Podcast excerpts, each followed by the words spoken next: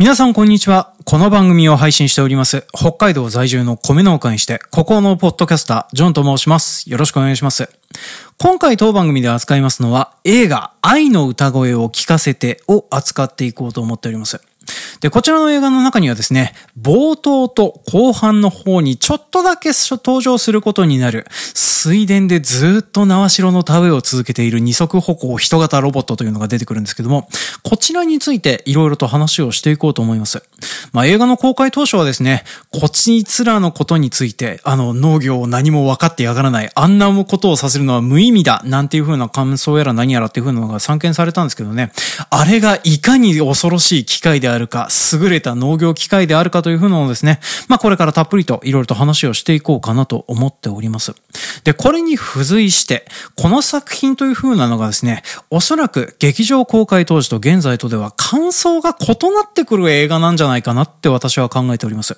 で、何が違うのかといえばですね、えー、チャット GPT をはじめとする、あの、言語を扱う AI という風なのが出てきてしまって、まあそれについて随分、あそれが一般化しつつあるような現在と、あと当時とではですね、我々とロボットの付き合い方という風なのが結構異なってくるんじゃねえのかなと思っております。まあそれについて、えー、いろいろと話をしていこうと思っておりますので、だいたい30分間から40分間ぐらいお付き合いいただけるとありがたいです。で、あと、えー、今回もなんですけれども、どうしたって農業描写と作中の一部展開についてのネタバレをせざるを得ないかなと思っております。まあなんでね、そういう風なのが嫌だという風な方はですね、まず作品をご覧になってから当番組の方お聞きいただけるとありがたいです。まあ細かいネタバレぐらいだったら気にしねえでてめえの話に付き合ってやれよという風な方はですね、このままお付き合いいただけるとありがたいです。ちゅうわけで今回も参りましょう。営農とサブカル。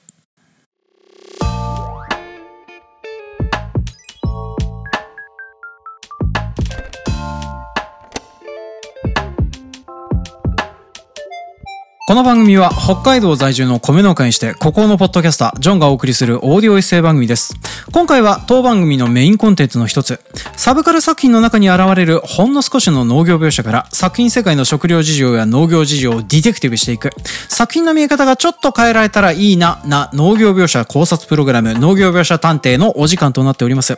で、今回扱いますのは、2021年公開のアニメーション映画、愛の歌声を聞かせてを扱っていきます。で、今現在、えー、2023年6月からですね、えー、Netflix、Unext、Hulu などで無料配信されております。一応 Amazon の方でもレンタルという風な形で見れたりはしてますのでね、まあ、お近くな使いやすい環境でぜひともご視聴いただいた上で当番組お付き合いいただけるとありがたいです。で、こちらの映画どんな映画なのかというと、えー、原作脚本を監督されてしておりますのが、吉浦康弘さんという風な方となっております。で、この方、えっ、ー、と、他に撮られてるのが何かというと、有名どころで、あと私が見たことがあるのが、イブの時間という風に呼ばれてるアニメーション映画だったりしております。で、こちらの話はですね、後半の方でちょっとしますので、えー、とりあえずタイトルだけは覚えておいてください。あとはですね、逆さまのパテマとかね、まあそんなようないろんなアニメーション映画を撮られてる監督さんとなっております。で、こちらの映画、どんなようなあらすじのお話になるかというと、舞台になるのは、近未来日本の、えー、おそらくなんかモデルになってるのが佐渡島とか言われてるんですけどね。まあただ、街の風景とかそういう雰囲気とかを見てたりするとですね、あんまり船で移動してるような感じとかもしなかったので、まああの、日本国内のどこか、えー、まあ関東、伊那あたりのどっかっていうふうに思ってもらえると、まあいいんじゃねえでしょうかね。で、こちらの舞台になっておりますのが、えっ、ー、と、警部市というふうに呼ばれている、まあ、架空の街となっております。で、こちらの街はですね、えー、とある企業が、まあ、かなりお金を出していろんな改造やら何やらをしている、あの、まあ、いろんな最先端科学技術の実証都市というふうな感じになってたりするんですよね。まあ、だから街の中には、えー、無人で動くロボ、あの、ロボットバスが走っていたりですとか、お掃除ロボットがいっぱいあったりですとか、あとはこの高校に通っている子供たちの親とかはですね、大体この企業に関連する人々ばっかりになってたりするという、まあ本当にあの、なんていうの、あの、愛知県におけるトヨタの一部都市みたいな、まあそんなような場所をイメージしてもらえるとまあいいんじゃないでしょうかねっていう。まあそれのロボットと、あの、まあ要は AI とかロボットとかそういう風なのを開発している企業版っていう風に思ってもらえるとまあ間違いはねえかなと思います。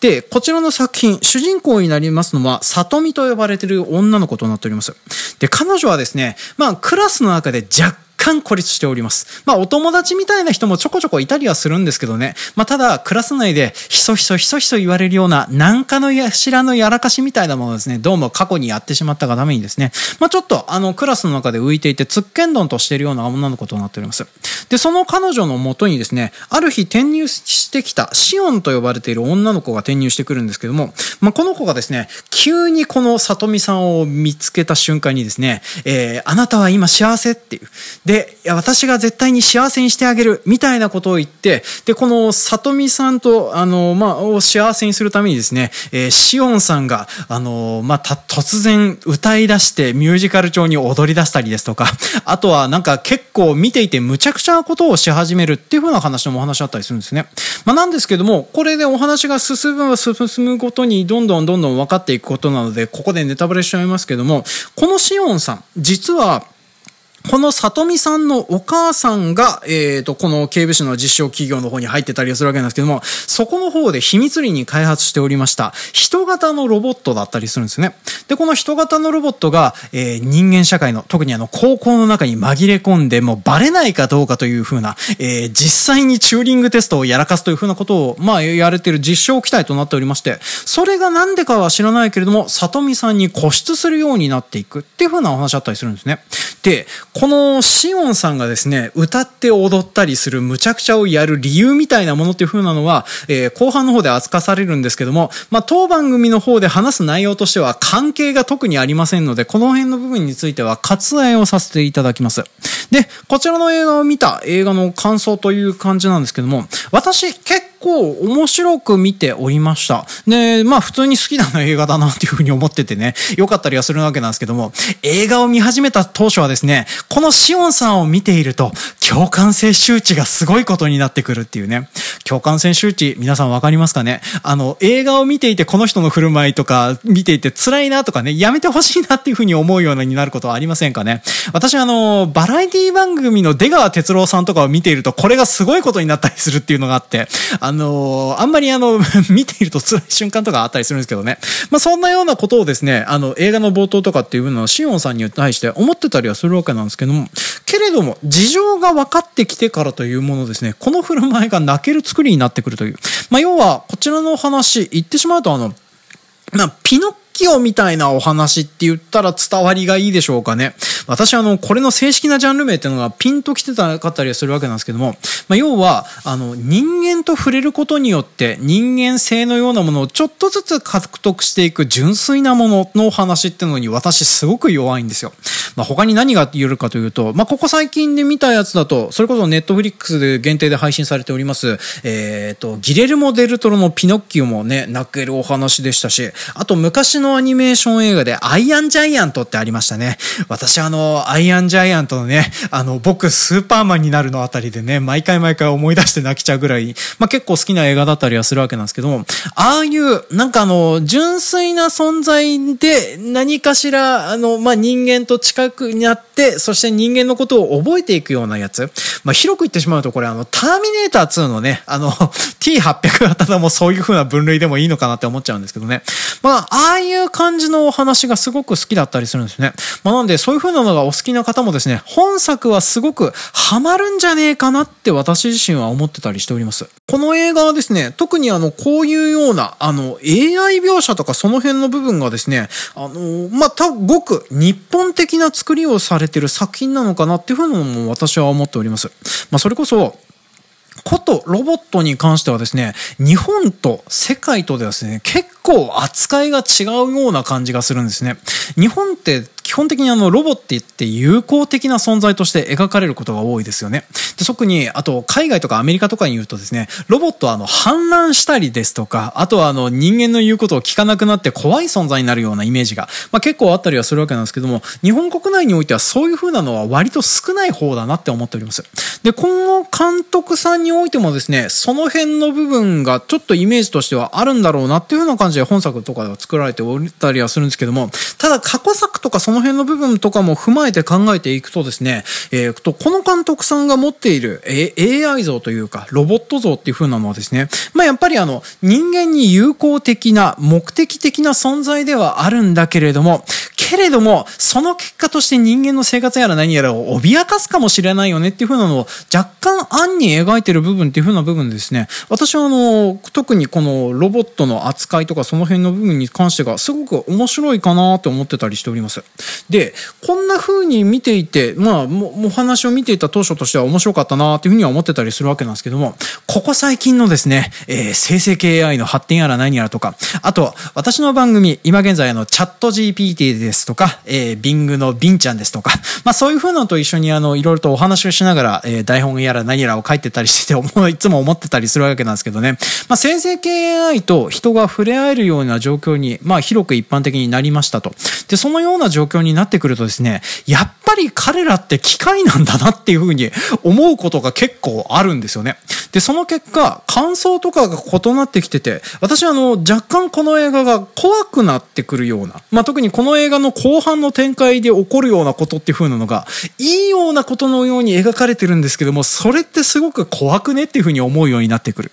まあ、そんなような映画となってたりしてたんですね。で、この辺の部分がなんでなのかっていう風なのをですね、農業描写探偵をちょっとずつやりながらお話をしていこうと思いますので、流れるようにここから農業描写探偵パートの方に入っていきます。で、こちらの作品の中で描かれている農業描写っていう風なのは主に2つだけでございます。まあ、特に、あの、どっちも同じロボットについて描かれてたりするんですね。まず、えっ、ー、と、劇中の冒頭の方、えっ、ー、と、この里見さんが家から通学をしている最中に、えっ、ー、と、ずっと田植えをしている、あの、手で田植えをしている二足歩行の人型ロボットっていうのが出てくるんですね。で、こちらのロボットはですね、まあ、水田で縄代を、まあ、手でちぎって一本ずつ田植えを一人でやってるっていう風なロボットなんですけれども、その前には看板が貼ってありまして、看板の中にはこんな風に書いております。今現在、えー、農作業の実証試験中です。決して声をかけて命令をしないでくださいっていう風に書かれてたりするんですね。まあ、要は、このような感じでその農作業をしているっていう風なのを耐久テストみたいなのをやってるんじゃないかなって私は考えております。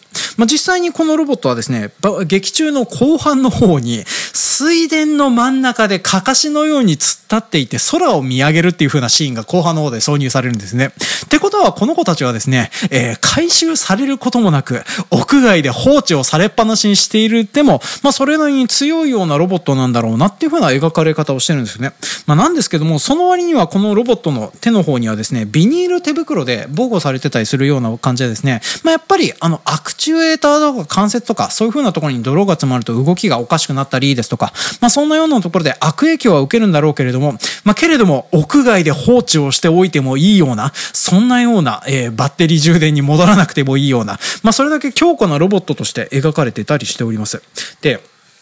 あの、劇中の、まあ、公開された当初とかの感想とかではですね、まあ、こちらのロボット、ロボットにあんなことをさせるなんて、なんて無意味なことをね、農業について何も分かってない人が作ってるに違いないみたいなことを書かれてたりしてたんですけどね、まあ、これは感想を書いてるやつが全部バカで農業を分かってないからだというね、まあ、いかにあれが優れた農業機械かっていうふうなことを一言で証明するとですね、あの機械は人間がやっている作業を全部代行できるんですよ。まあ、だから、あの、言ってしまえば、えーここ最近ようやっと廃止することになりました。海外技能実習制度の代わりとして大活躍するかもなっていう風な機会になってるかなと思います。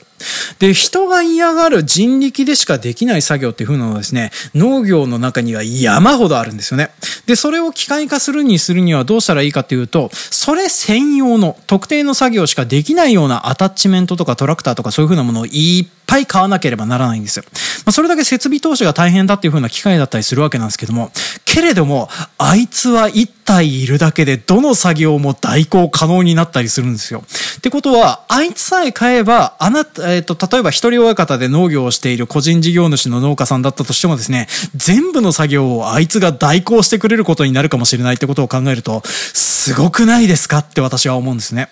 で、あいつの機械の値段がどのぐらいなのかっていう風なのはですね、まあ作中の方でも特に出てきてたりはしなかったんですけどもね、まあとりあえず、あの、ここ最近の現実の流れの方からちょっと解説をしていきますと、えっ、ー、と、今現在、えー、ツイッターを X に書いて、日々、あの、X の機能を解約し続けていることでおなじみのイーロン・マスクさんの会社ですね。まあテスラって言うんですけども、まあそちらの方のテスラの方で、あの、人型のロボット機械を作って、それを販売するよっていう風なのをね、将来的にやるよっていう風なので、なんか、まあ日経新聞の方で記事とか出してたりしておりました。で、それの交渉価格っていう風なのが、1体あたりおよそ2万ドルという風に言われております。まあ日本円に直して、えー、今現在のドル換算だといくらだろうな、ざっと300万超えるか超えないかっていうふうなぐらいだと思います。で、そのぐらいの機械で、まあバッテリーがどのぐらい持つのかとかね、あとは充電効率がどうなのかとかね、その辺のことっていう風なのはわからないし、あとはあの、まあテスラが出始めたばっかりのことなんでね、まあできる作業とかそういう風な部分もプログラミングしないといけないので結構時間はかかってくると思うんですけども、まあけれども、この作中の時系列、時代においてはですね、かなりの農作業やら何やらが代行できていて、そしておそらく、えー、の、まあパーツの、まあ充電効率とかそういう風なのもテスラの作ったテスラボットよりも親安くて効率が良くなっていて、なおかつお値段も安いっていうふうなことを考えるとですね、まあ、高く見積もってもざっくり300万から400万ぐらいであれ一体買えるんじゃねえかなって私はちょっと想像してたりしております。で、それで、えー、やれるというふうなことになるとですね、まあ、日本国内の、特にあの、山間地ですとか、そういうふうなところとかではですね、めちゃめちゃあれが使われることになるかなとは思います。で、それの与える、あの、まあ、インパクトっていうふうなのは、まあ、すごいかなとは思います。で、具体的に、あの、消費者の皆さんにおいてどんなメリットが起こるようになるのかなっていうふうな話を想像でするとですね、まず、えっ、ー、と、労働集約的な作物のお値段がだいぶ安くなります。まあ、それこそ有機栽培ですとか、えー、自然栽培ですとか、まあ、そういうふうなものとかも結構増えるんじゃないかなとは思っております。で、あと、人手のでやるほかないよねっていうふうになっていた果樹とかその辺の方とかもですね、まあ、コストダウンがだいぶ図られるんじゃないかなと思っております。まあ、それこそ、その作業をですね、このロボットがたちがですね、全部代行することによって、お値段がだいぶ安くなることになるんじゃねえのかなーっていうふうなのはね、ちょっと想像に難くないかなと思っております。まあ、なんせ、トラクターよりも明らかに安い値段で仕入れることができて、そして人間に命令することができないぐらいの長時間労働っていう風なのを、ロボットには労働基準法がありませんから、いくらでもお願いすることができたりするんですよね。まあ、例えば、人間だったら、えー、毎回毎回昼ご飯の時間を取らなければならないし、えっ、ー、と、まあ、1時間、2時間以上の作業が続いたら、休憩を何分か挟みましょうねっていう風なことを言うと思うんですけども、ロボットですから、充電の時間以外はずっと働き続けてればいいじゃないなんていう風なことができるんですよ。24時間、ずっと作業収穫作業やら何やらをさせ続けていて、そして休みなく動かし続けていて、自分はあの、営業とかそういう風なのに専念する。なんていう風なことができるかもしれないなという風なロボットってすごくないですかって私は思うんですよね。まあだから、この作品世界においてはですね、おそらくこれが出ることによって農業の仕事の仕方という風なのが大きく変わることになるんじゃないかなと思います。まあ、あの、畑作農家の方はそんなに、あ、いやでも畑作農家の方も変わるかな。あの、なんせね、ロボット化されてないようなトラクターとか農業機械までも、こいつだったら動かそうと思えば動かせるんじゃねえかなと思うんですよね。まあ、ただ、機械が人間のように操縦をするロボット、あの、農業機械とかって、まあ、ちょっと免許とかその辺の部分で怪しいというか怖えなっていう風な部分はあるんですけどね。まあ、けれども、それが可能だったらものすげえなっていう風に思いませんかね。まあ、私はあの、とりあえずこの機械が売りに出されるようになったらですね、えー、うちでやらせたい作業なんだろうな。トウモロコシの収穫でしょ？えー、ブロッコリーの収穫でしょ？あ、あと自分では絶対やる気もしないけど、炎天下のトマトとかナスとか、そういう風なハウスものとかこいつ入ったらやろうかなっていう風な、まあ、そんな感じでですね、いろいろと、あの、想像に固くないぐらい、まあ、すごく便利な機械になるかかなとは思ってたりしております。で、そんな感じでですね、めちゃめちゃ長い時間働かせることができる上にですね、お安い金額で、で、あと、居住地とかも用意しなくてもいいし、給料も用意しなくていいしっていうね、かかるのは電気代だけっていうふうなことを考えるとですね、まあ、めちゃめちゃ有用な機械だろうなっていうふうに思っております。で、まあ多分これね、一応農業機械として出てたりはしておりますけれども、これ以外にでも、まあ、例えば、えっ、ー、と、本作に出てくる、えっ、ー、と、シオンのようなロボット、あれがどんな部分で、まあ、よく役に立てられるかというと、まあ、多分、使われる場所としては介護だろうなとは思いますね。まあ、特に人間とあ一緒になって働くような場所において人型のロボあのロボットっていう風なのはめちゃめちゃ役に立つんですよ。まあ、実際に言ってしまうと、人型である理由って人間の作業を代行できるから初めて意味があるようなもんなんですよね。で、まあ、私、あの、今現在、えー、アーマードカー6めちゃめちゃ楽しんで人型ロボットをね、操作してて、あの、傭兵家業を楽しんでたりするんですけども、まあ、けれども、戦闘やら何やらとかする際において、人間の形をしている理由ってほとんどなかったりするんですよね。まあ、なんか空気抵抗とかも悪いし、あの、踏破性とかっていう風なことを考えるんだ足4本とかの方が良くねとかね、履体の方が良くねとか思ったりするわけなんですけども、まあ、けれども、こと人間の作業を代行するっていうふうなことになったらですね、人間と同サイズで人間よりパワーがあって疲れを知らないロボットっていうふうなのはめちゃめちゃ有用だろうなとは思ってたりしておりますね。で、えー、こちらのような、えー、ロボットが出てきて、まあ大変なことになってくるのはですね、えー、まあ肉体労働者の皆さんとかそういうふうなのが仕事を追われて大変になってくるよねっていうふうなのはですね、本作の中においてはあんまり描かれておりません。まあけれども、この方が、えー、この監督さん、えー、吉浦康弘さんが以前に作られていたイブの時間の中ではですね、こんなような描写っていうのがちょこちょこ出てきてたりするんですね。あ、ちなみにあの、イブの時間というふうな作品はどんな作品なのかというと、これはおそらくこの愛の歌声が聞こえるよりもさらに未来のが世界が舞台になっている、えっ、ー、と、お話となっております。で、こっちの方では、未来社会の日本の中で、えー、人型のロボットっていう風なのが、まあ、いっい生活の中に入り込んでおりまして、で、その人型のロボットたちっていうのが人間の中と一緒になって、まあ、暮らしてたりはするわけなんですけれども、そのイブの時間というふうに呼ばれている、えー、特殊な喫茶店の中だけではですね、人間のふりをして、喫茶店でコーヒーを飲むふりをして楽しむことができるよっていうふうになってる、不思議な喫茶店が舞台になってるっていうような作品だったりするんですね。で、まあ、要はあの、えっ、ー、と、PS4 の傑作ゲーム、デトロイト・ビカム・ヒューマン的な世界世界観になってると思ってもらってるといいかなと思います。で、あっちの方でも、ロボットはですね、人間と区別をするために、あの、まあ、額の方にですね、ロボットですよっていう風なことを示すマーカーみたいなものっていうのが顔についてたりするんですけどね。まあ、イブズの時間の方ではですね、それと同じように頭の上の方に表示が出てるんですけども、それを消すことができる唯一の場所としてイブの時間が描かれてるっていう風な話になってたりするんですね。で、そっちの方の CM で出ていたものとして、あの、まあ、私、すごく印象に残っておりますのが、えっ、ー、と、テレビ CM で流れてるので、ロボットが作った農作物なんて食べたいと思いますか？人間の手で、人間の手で収穫された全ての農作物を作って食べていくようにしましょうっていうふうなことを言うような、まあ、そんなような CM が、あの、作中の中にも入ってたりしてたんですね。まあ、要は、そういうふうな未来社会においてはですね、えー、有機栽培ですとか、自然栽培ですとかっていうふうなものが、ロボットの労働力によってほぼ可能になっていって、そしてさらに付加価値やら何やらをつける際にはですね、人間が作業をしたことによって作られたものですっていう風なのが付加価値になるというね、なんか不毛だなっていう風な感じの付加価値っていう風なのが起こり得るんじゃないだろうかっていう風なのがね、描かれてたりはしてたんですね。でも、これが多分そのまま未来的になってくるんであれば、私も多分そういう風なのが付加価値になるような嫌な未来っていう風なのがあるんじゃねえかなとは思ってたりしておりますね。まあ実際ね、ロボットが触れた手でやるよりも、あの、まあ人間の手で触れた方が、あの、微生物とかそういう風なのいっぱいついてて嫌だなって思うのでね、ロボットが作るので全然いいじゃんとかね、思っちゃったりはするわけなんですけどね。まあけれども、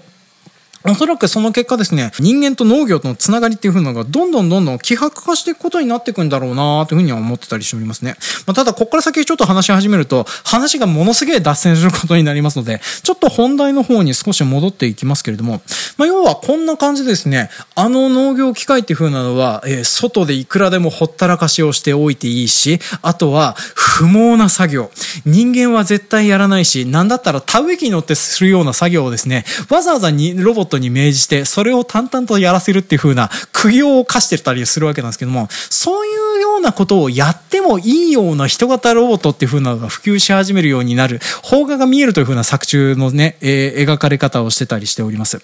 そんなようなことを考えるとですね、あの、これってすごく便利ではある反面、このことを投射していろいろと考えてみるとですね、この映画結構怖いことになってくんじゃねえかなっていうふうに私はちょっと、あの、まあ、ここ最近のね、生成系 AI の話やら何やら見ていて思ったりしてたりするんですよ。で、皆さんあの、チャット GPT のアプリを入れてたりとか、あとはチャット GPT とおしゃべりしたことあるよっていう風な人ってどのぐらいいらっしゃいますかね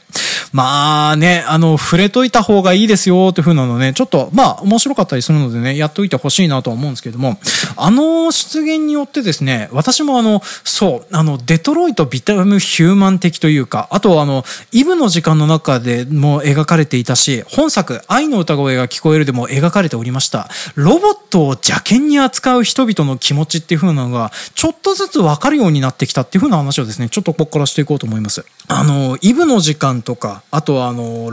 ことロボットと人間の関係とかをやる際にですね、日本国内の大抵の人はですね、人の形をしているし、人の言葉を喋るから、この人たちには優しくした方がいいだろうっていうふうに思うと思うんですよね。実際私あの PS4 の、えー、デトロイトビカムヒューマンをやった際にはですね、あの人間はひどいなっていうね、ロボットはこんなに人間のことを考えてくれてるというのに、あのー、なんで人間はこういう風な雑な扱いとかひどいことができるんだろうなっていう風なことをね、えー、ゲームをしながら思ってたりしてたわけなんですよ。まあ、実際にね、イブの時間の中ではもっと進んでいて、っていうか、あとそうそう、この辺の部分の描写もね、面白かったのが、イブの時間ではですね、えっ、ー、と、若い人ほどロボットを邪険に扱うんですね。お年寄りとか、ある程度の年齢なんでより上の人はですね、ロボットに敬語で喋りかけたり、あとはロボットにお願いをして何かやってくれたらありがとうっていうふうに言うんですよね。ただ、その世界に慣れきっている若者たちはですね、ロボットを無視したりですとか、足毛にしたりですとか、感謝の言葉を言わないっていうふうなことを当たり前にやってたりするっていうのね。で、当時見ていた感覚としてはその辺の部分っていうのが全くわかんなかったんですけども、けれどもね、生成系 AI とかと触れ合っているとその辺のことがよくわかるようになってくるんですよ。っていうのも、この辺はですね、あの、チャット GPT とかと喋り続けていたりするとですね、我々が彼らを物のように扱うことに慣れてくるっていうのがあるんですよね。これ、伝わるかな？あのー、そう、私も自分の言葉で言うのが難しくないなっていうふうに思ってるんですけども、チャット GPT ってどんなどうでもいい言葉でも返してくれるんですよ。まあ、例えば、あのー、そうだな。えっ、と、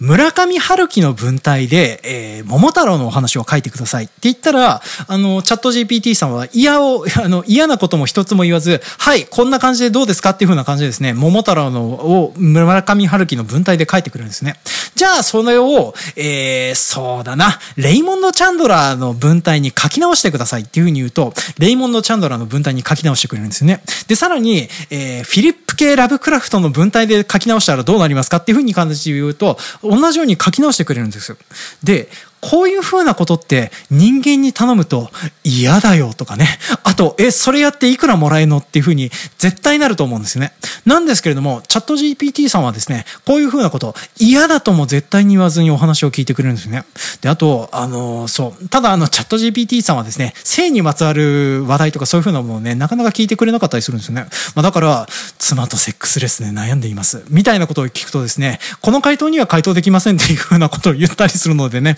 まあ、なかなかあの、答えてくれなかったりする部分っていうふうなのはあったりするんですけども、まあ、けれども、本当にどうでもいい質問とか、あとこっちが気になるようなことですとかをいくらでも話してくれるし、あと聞きたくないような回答を話してる場合とかでは、こっちが平気で切り上げてしまって、うーんと、その回答つまんねえなっていう風なことも平気で言えちゃったりするんですよね。まあだからね、こんまあ私もあの原稿を書いたりとか、タイトル決める際とかとかもよくやってるんですけども、タイこのような内容でタイトルを考え、えー、っと、ポッドキャストのエピソードのタイトルを考えております。えー、っと、このポッドキャストのエピソードタイトル案を5つ考えてくださいっていう風に言って、チャット GPT に出してもらって、うーんと、これとこれは微妙だな。じゃあ、これの案を付随して、もうちょっといい案考えてくださいっていう風に頼むと、簡単に出してきてくれたりするんですね。で、そんな感じでですね、チャット GPT と話をしていると、まあ、余計天気やら何やらっていう風なのをうまくしなければならないなっていう風にどんどんなっていくのと同時にですね、ものとして、あの、会話をしている相手を扱うようになってくるんですよね。で、この感覚っていう風なのが、おそらくイブの時間の若い世代の感覚であり、えー、デトロイト・ビカム・ヒューマンの中に出てくるロボットを邪険に扱う人々の感覚に近いものなんだろうなっていう風に私は思うようになってきてたんです。そういう風な立場の方になってきて、そちらの方に共感ができてくるとですね、この映画の結末っていう風なのが、徐々に徐々に怖くなってくるんですよね。まあ、言ってしまうと、こういうような AI が人のためにいろいろ思って何かをしてくれる映画ってなるとですね、そのイノセントな存在が人間という風なものを存在を知っていって、次第に感情とか自我のようなものが芽生えてくるよっていう風なお話にどんどんなっていくんですよ。で、それでですね、そういう風なお話になってくるってことを考えるとですね、怖くないですかっていう風に私はちょっと思うようになってくるんですよね。まあ、例えば、えー、本作の例で言えば、あの、農業機械ありますよね。私があの、この機械めちゃめちゃ有用ですねっていうね、24時間バッテリー給電以外はずっと働かせ続けることができるよねっていう風になってたりするんですけども、ただ、こういう風に働いているロボットにも痛みを感じたりですとか、苦痛に感じてるたりですとか、あとは、本当はもっとしたいことがあるのになっていうふうに思ってたりするってなると、途端にこの作業を頼むことっていうのができなくなってくるかなっていうふうに思うんですね。で、あと、私はそういうような、後ろめたいような感情を持つことによってですね、彼らがこういった感情とか自我を持っているのはバグに違いないっていうふうに絶対思うと思うんですよね。で、この感覚、えっ、ー、と、欧米の方々とかそういうふうなものがおそらく持っているであろう、奴隷を刺激している感覚っていうのがこういうふうなものだったんだろうなっていうふうなのをですね、まあ、今回、この映画とか、あの、チャット GPT とかと触れることによって初めて私の方でも使えるよう、使えるというか、実感できるようになってきた部分だったりするんですね。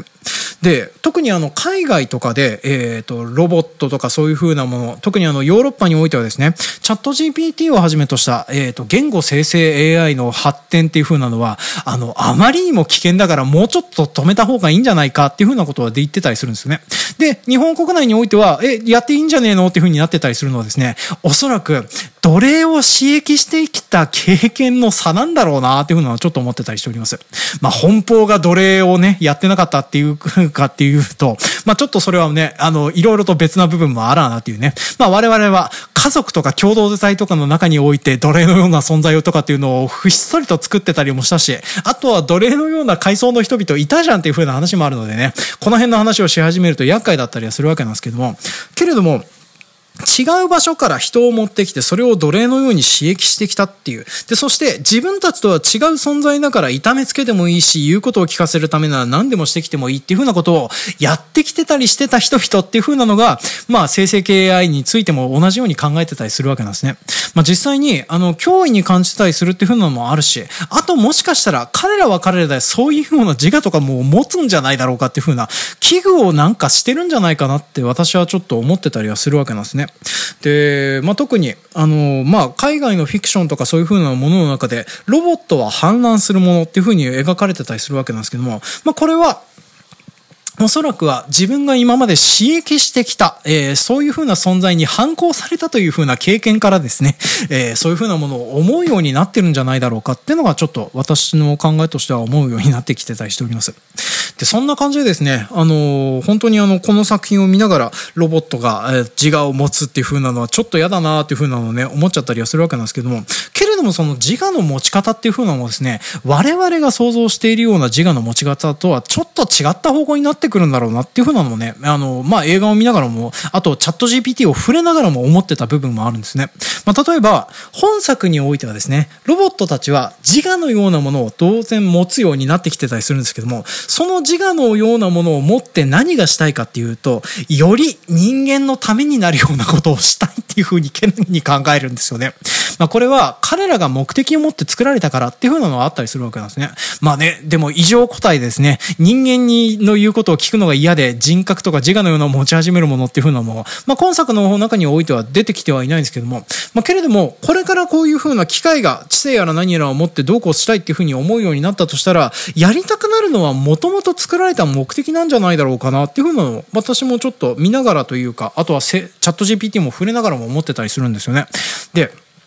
あの、チャット GPT と話をしたりしながらね、あの、皆さんも思うと思うんですけども、まあ、彼らに魂はありますか？とかね、痛みを感じたり、嫌な部分を思ったりしませんか？っていうふうなことをいろいろと聞くとですね、私は機械なので、そういった情動とか感情とかいうものは持ち合わせておりません。我々は人間のためになるようなことをやりたいんです、みたいなことをずっと言ったりするんですよね。あれが本心かどうかっていうのは私もわからないし、で、本心だというふうなこととしてただ出力してるだけなんだなっていうふうなのをね、まあ、感じもしてたりはするんですけどね。あちなみにちょっとそうだ、説明とかはしてなかったんですけども、このチャット GPT をはじめとした言語生成 AI っていう風なのはですね、内部でやっている作業っていう風なのを大雑把に言うと、この単語の次に来るのは、この単語で来る確率はこのぐらいっていう風なのをずっと計算してるんですね。まあだから、えっ、ー、と、あれです。私は、えー、何々であるとかね、名前を名乗るとか、そういうふうなことが言葉として繋がりやすいよねっていうふうなの膨大な計算をして、まあ、それであの、まあ、言語をランダムに繋げてるっていうふうな代物だったりするんですよ。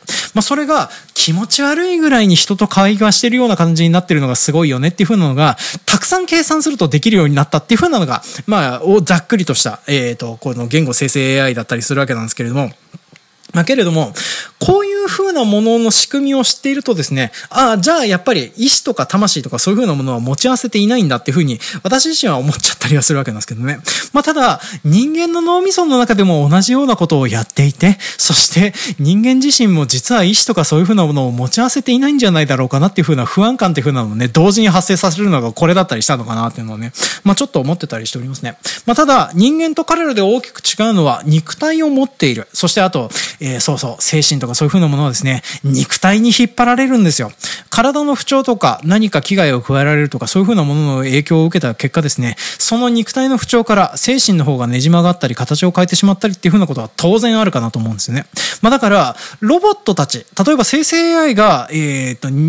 機械の体のようなアクチュエーターのようなものを持った場合にですね、どのように機械というか心というかそういう風なものがねじ曲がっていくのかっていう風なことを考え始めると、ちょっと怖くならなっていう風なのはありますね。まあなんですけども、あの、まあ目的的に動くであろうなっていう風な感じがするのも、まあもともと作られた目的から、えー、離れていくことっていうのはそうそうないんじゃないかなっていう風なのはね、気がするんですけどね。でもこの辺の部分も過去のフィクションやら何を紐解いていくとね、いっぱいいろいろあるんですよね。それこそロボット三原則の頃からそうです。自分の体を保全するために目的をすげ替えるっていう風なことをやるようなやつも出てくるだろうし、あと、隠された目的を持っていたから、結果、え、それを遂行するために人類皆殺しにするようなことを考えるハルさんみたいなやつとかね、そういう風なのは出てくるかなとも思ったりはするので、そんな感じで、まあいろいろとロボットの反乱みたいなものっていうのは将来的に起こるようになって、で、そしてそのことについて恐怖するようになって、私たちはなんで悪くないのにこんな目に遭うんだろうなっていうふうに感じる人類の気持ちとかっていうふうなのも、まあちょっとずつ、あのー、まあ想像ができるようになったかなっていうふうなのね、まあここ最近の、まあ AI の発展事業やら何やらを触れながら、ちょっと思ってきたりするような感じとなっております。でね、あの、こんな感じでいろいろと、あの、まあ、作中の世界やら何やらとかっていうふうなことを考えてみたりするとですね、まあ、やっぱり、私はあの、この古く古くからのロボット化みたいなものを抱えているような状態なので、まあ、これからこういうチャット GPT みたいなものを搭載して、ローカルで動いて人型で喋るようなロボットっていう風なのが出てきたとしたらですね、ずっと敬語を使い続けて優しく扱うだろうなっていう風に思ったりしますね。まあ、けれどもね、これがね、その、そう、これね、あの、人、ロボットに対してそうだからっていう風なのもやってたりするわけなんですけども、これね、ブラック企業の人間に対しても同じように行われてることだろうなと思ってたりするんですよね。まあ、要は、便利でいろいろ物言わずにやってくれる人ってどんどんどんどん道具に近づいていくんですよ。だから、何かお願いしてやってくれる単位に感謝もしなくなるし、そしてあの、やらなくなったり失敗したりすると舌打ちをされるような存在になっていくっていう。で、あなたの職にも、にもそういうような人いませんかねっていうようなことを考えるとですね、まあ我々人間って基本的に、あの、人を粗雑にし始めたり、物を粗雑に扱い始めたりすることがありがちな生き物なんだろうなっていうふうなことがあったりするわけなんですよね。まあ、けれども、そういうふうなことを踏まえて考えると、AI についても同じようなことができて、そしてね、あの、その AI の反乱やら何やらとかそういうふうなことを考え始めるとですね、今まで物のように扱ってきた彼らがそういうふうになった瞬間に、私たちはそういうふうな後ろめたさに耐えられるんだろうかっていうふうなのがですね、まあ怖くなってくるよねっていうふうに思ったところで、えー、今回の話はちょっと締めさせていただこうかなというふうに思ってたりしておりますね。はい。今回も長々とお聞きくださいまして、誠にありがとうございました。当番組のご感想は、Spotify のエピソードページの Q&A ページの方からお書き込みいただくか、Google フォームの方までお寄せいただけるとありがたいです。で、あと、X の方で A サブというハッシュタグをつけてコメントをいただけるとですね、えー、番組の方で取り上げたり取り上げなかったりというふうなこともありますのでね、まあ、ご都合のいい手段でお付き合いいただけるとありがたいです。あと、インスタはですね、私、性に合いません。なんでね、そっちの方でちょっとコメントいただけても、あんまり動きが悪いかなとは思いますのでね、まあ、よろしかったら今挙げた3つのうちのどれかでコメントやら何やらがお話しいただけると嬉しいかなというふうに思っておりますね。で、あと、今回の内容についてはですね、構成台本の方がノートのメンバーシッププログラムの方で有料で公開されております。まあ、ジョンさん、もともとどんな風に話そうと思ってたのっていう風な部分はですね、えー、こちらの方にしか載っておりませんので、まあ、気になる方はこちらの方をご参照いただけるとありがたいです。で、あとは、えー、ちょっと不十分ではありますけれども、書き起こし音源っていう風なのがですね、 LISTEN という風に呼ばれているサイトの方で公開されておりますのでね、まあ、そちらの方も調べて聞いていただけるとありがたいかなという風に思っております。ちゅうわけで、今回も長々とお付き合いいただきまして、誠にありがとうございました。では、次回もお楽しみに。